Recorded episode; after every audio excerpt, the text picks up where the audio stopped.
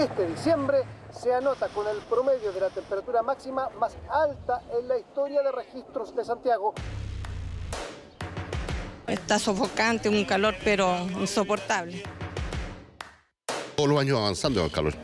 ¿Mucho calor? Demasiado. Es insoportable. Las altas temperaturas que llegaron para quedarse siendo claramente un riesgo para la población, la Delegación Presidencial Metropolitana y la Gobernación implementaron hace algunos días el primer protocolo regional de calor extremo y altas temperaturas.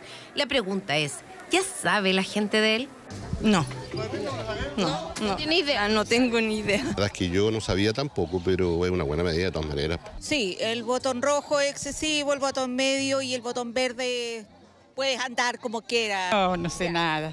Estamos atentos.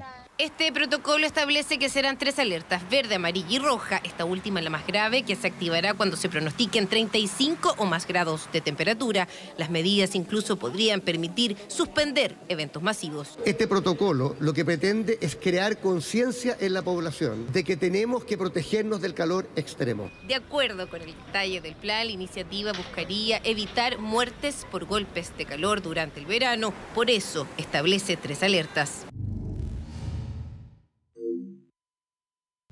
35 grados o más, la ciudad estará en alerta roja. ¿Qué significa? La delegación presidencial deberá evaluar la suspensión de eventos públicos y masivos. La dirección del trabajo tendrá la facultad de detener faenas. Además, se recomienda suspender actividades deportivas en recintos educacionales.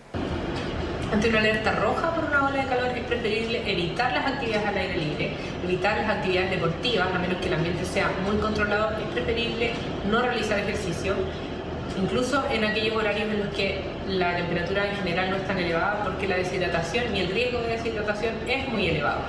Preferamos estar dentro de nuestras casas o estar en lugares que estén con un aire acondicionado para evitar las pérdidas de calor por deshidratación y mantengámonos siempre hidratados.